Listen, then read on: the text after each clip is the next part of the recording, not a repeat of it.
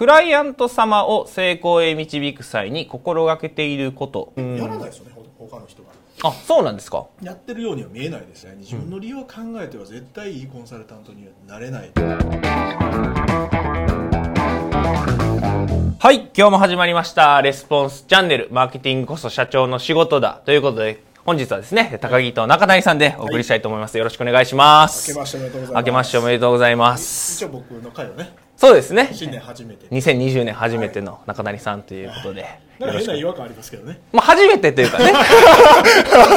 初めてではないですけど、なんか、あの、レスポンスチャンネルの放送は初めて僕と中谷さんで、まあ、はい今後は僕と中谷さんでお送りしていくという形になっていくと思いますので、よろしくお願いいたします。よろしくお願いします。ということで、早速本題に行きますよ、はいということで。はいでえっと、今日なんですが、えっと、質問をですね、いただいておりまして、今日はその質問に中谷さんにお答えしていただきたいなというふうに思います。ではですね、早速ちょっと質問をですね、えー取り上げていきたいと思います。今日はですね、キングさんっていう方からあいただいてます。キングさん。はい。中谷さんのファンということでいただいてるんですが、はい。えっと、今日ですね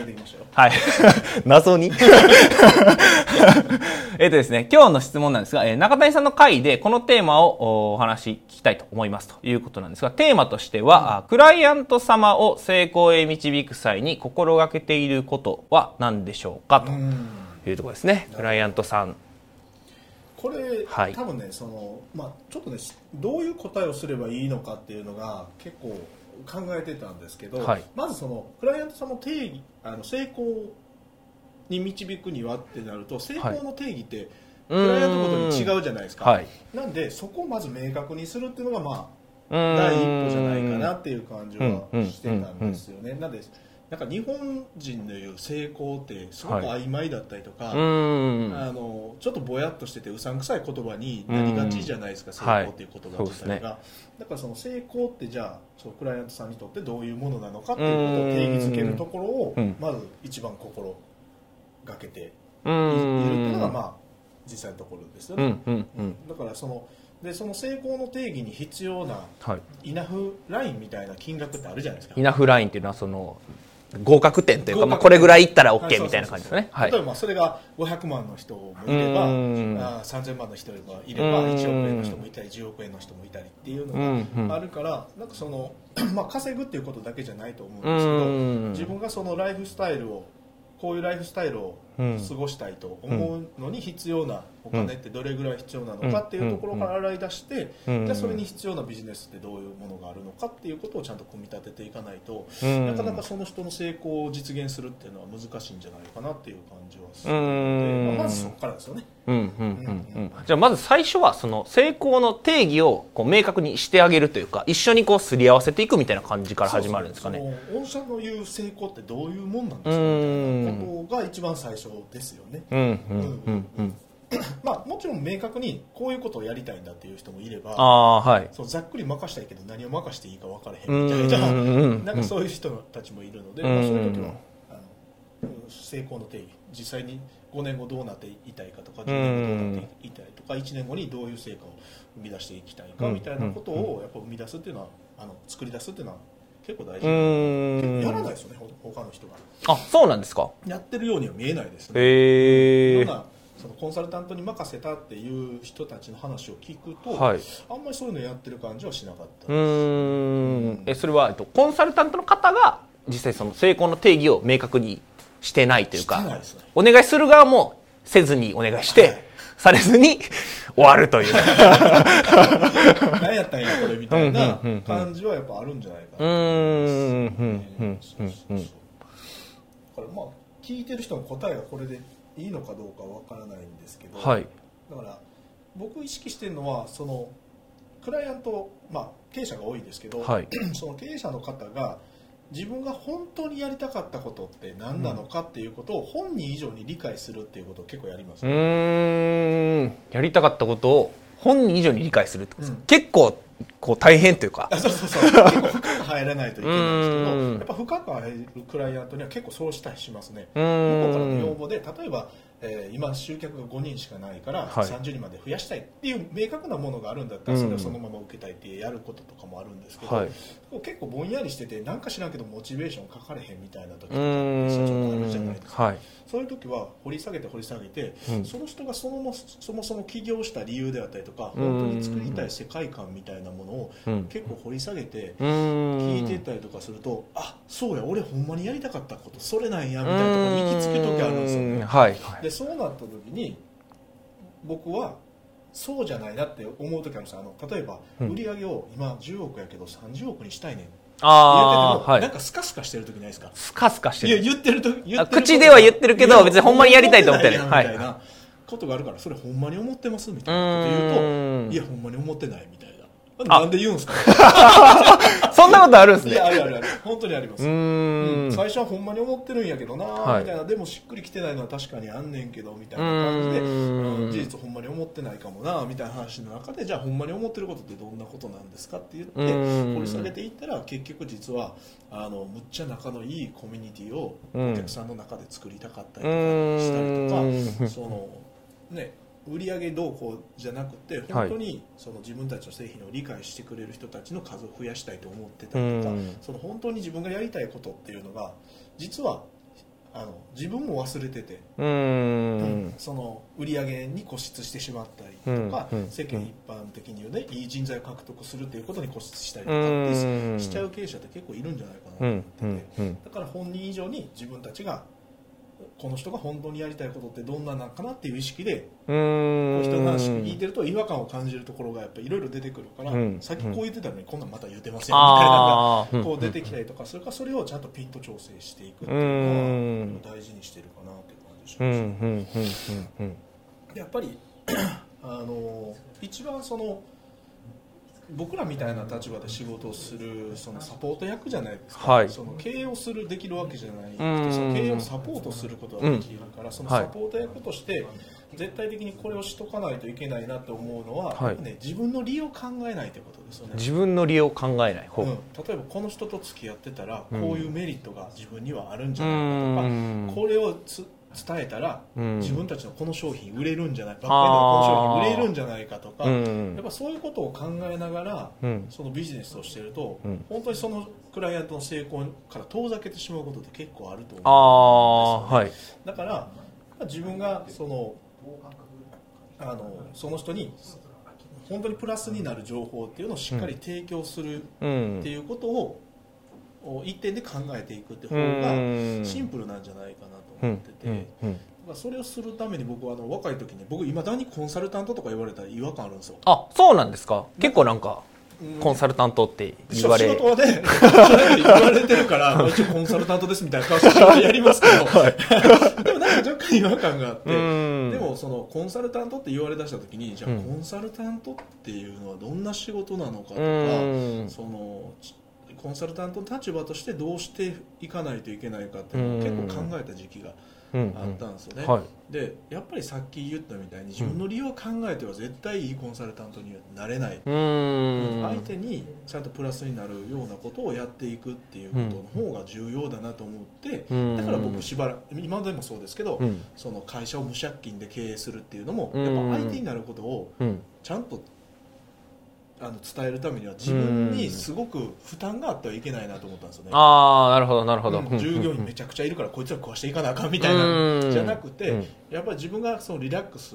できるような環境をどれだけ作れるかやなと思って、うん。そのまあ、例えば車をローンで組まないとか、うん。まあ、細かいこと言ったらアマゾンプライムに入らないとか。マジですか？いやいや。絶対入った方がいいですよ。今 今入ってます昔はそんなに経営が安定してたわけじゃないから、うんうんそういう固定費をなるべく増やさいとか、はい。なんかそういうで例えば子供をね、うん。食わしていかないといけないという思いもあるから、うあんの子供の学費とか全部調べて、うん大体二十歳ぐらいまでにこれぐらい22歳までにこれぐらいかかるなとか計算して、じゃあこの金をストックしとかないと、うん。自分は何かのプレッシャーでねお客さんに違うことを伝えてしまうんじゃないかとかね。だからそういうのいろいろ考えて、どんどんどんどんコンサルタントとしての準備っていうか、心構えみたいなのを作ってた時期があったんですよね、まあ、今から考えたらすごい幼稚臭いことなんですけど、あのそんなことよりも相手にあの信念を持って、ねうん。付き合うことでそんなことって払拭するんだけど当時はそういうことしか考えもうう 10, ん。10年以上前なんで、うん。当時はそういうことしかできなくって、まあ、そういうのを積み重ねてたと、なんでまあ簡単に言うと自分の利を追求しないで、その相手の利を追求することっていうのを考えれるコンサルタントがもっと増えれば、コンサルタント業界ってうさんくさいとか言われてるけど、そういう人たちばっかりじゃない人たちが生まれてくるんじゃないかなという感じはしますよね。そのうちの一人になれればそれでいいかななるほどなるほど。じゃあその相手の、えっと、自分の利を考えないというか相手の利を考えて実際にそのまあ、対応していくというか、うん、あお付き合いしていくみたいな感じですかね、なんか外資系のコンサルって、うん、結局自分たちの商品売りたいがためのセールスマンみたいな感じですよ、うんうん、コンサルタントという名のセールスマンみたいな感じに見えるんですよね,、まあ、そういうのってあんまよくないなって。日本っぽい日本人らしい日本としてのコンサルタント業みたいなのをちゃんと作っていくためには、そういうふうなその自分の利をねあまり考えずに相手に尽くすっていうなんか行を作った方がいいんじゃないかなって感じはしますけどね。なるほどなるほど。まあ、成功へ導く際に心がけていることっていうので、まあ、最初はその洗い出しをするというか、まあ、成功の定義をまずこう明確にして、でそこから実際にその相手の利を考えながらこう接していくみたいなんでこうやっていかれると思うんですけど、まず最初にその成功の定義をこう見つけていく上で、まあちょっと話戻っちゃうかもしれないですけど、成功の定義を見つけていく上で、どういうふうに、こう、なんですかね、何をやっていったらいいのかというか、どういう形でこう成功の定義って見つけていくものなのかみたいなのがあったら教えていただきたいんですけど。あの詳しくは、はい、あのリッチ・シェフレのね、はいはい、ブループリントを見てほしいんですけど。あ、なるほど、なるほど。商品の。あれ、急に自分のりが。相手のりじゃなくて。まあ、ちょっと全部伝えれるかどうかわからないんですけど、はい、やっぱりその、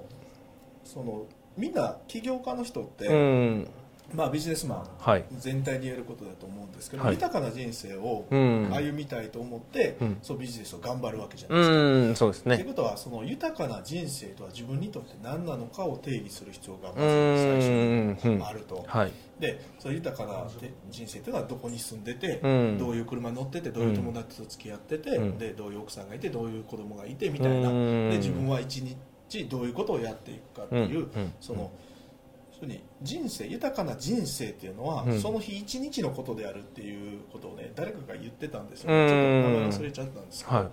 い、でそのその日一日の繰り返しをすることが充実した人生を繰り返すことが、うん、あ充実した一日を繰り返すことが充実した人生になる、まあ、分かりやすいじゃないですか、はい、じゃあその充実した人生一日を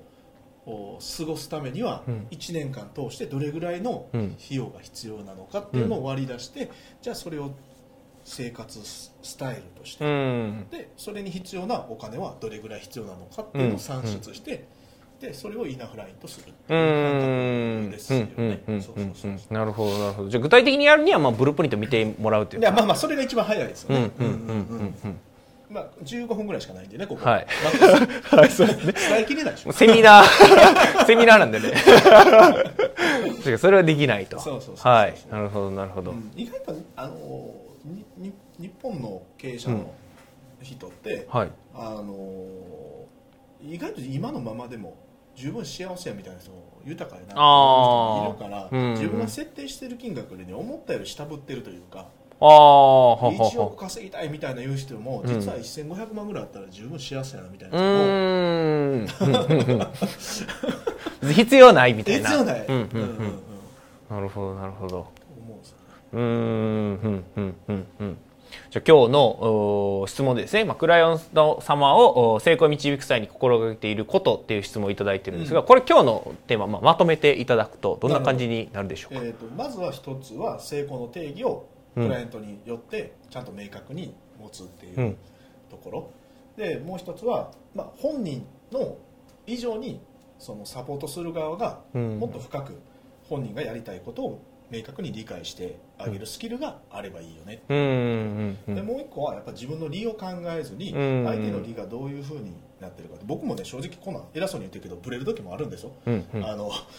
自分の利をね、はい、状況によってこう取りに行きたいはい、実際に行ったこともあるし。あります。あるんですね。だってそういう人うまくいかないですよ、うん、え？そういう全然うまくいかない。自分の理でなんかこう、うんうんうん、欲が出たというか。欲が出て取りに行った仕事ってね本当にうまくいかないし、まあ、例えばあの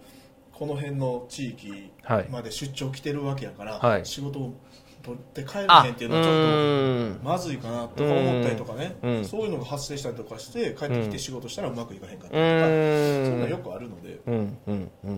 だから自分の理を考えずに相手に理があることをしっかり考えてあげるっていうことはやっぱり重要なんじゃないかなと。うん。この3点ですかね。なるほどなるほど、うん、ありがとうございます、はいえー、でですね、今日いただいている質問、まあ、キングさんにはですね、うん、この質問いただいたら、このモバイルバッテリーをプレゼントさせていただきますんで、うん、ぜひぜひ、まあ、これ見ていただいている方も、あの、概要欄の方に質問ができるところがございますので、そちらから質問を送っていただければというふうに思います。はい。ではですね、本日のレスポンスチャンネル以上になります。最後まで聞いていただいてありがとうございました。最後までご覧いただいてありがとうございました。ぜひですね、いいねと、あとチャンネル登録ですね、えー、していただければと思います。あと、質問だったりとか、コメント、概要欄の方にですね、お待ちしておりますので、ぜひ、質問、コメントしてください。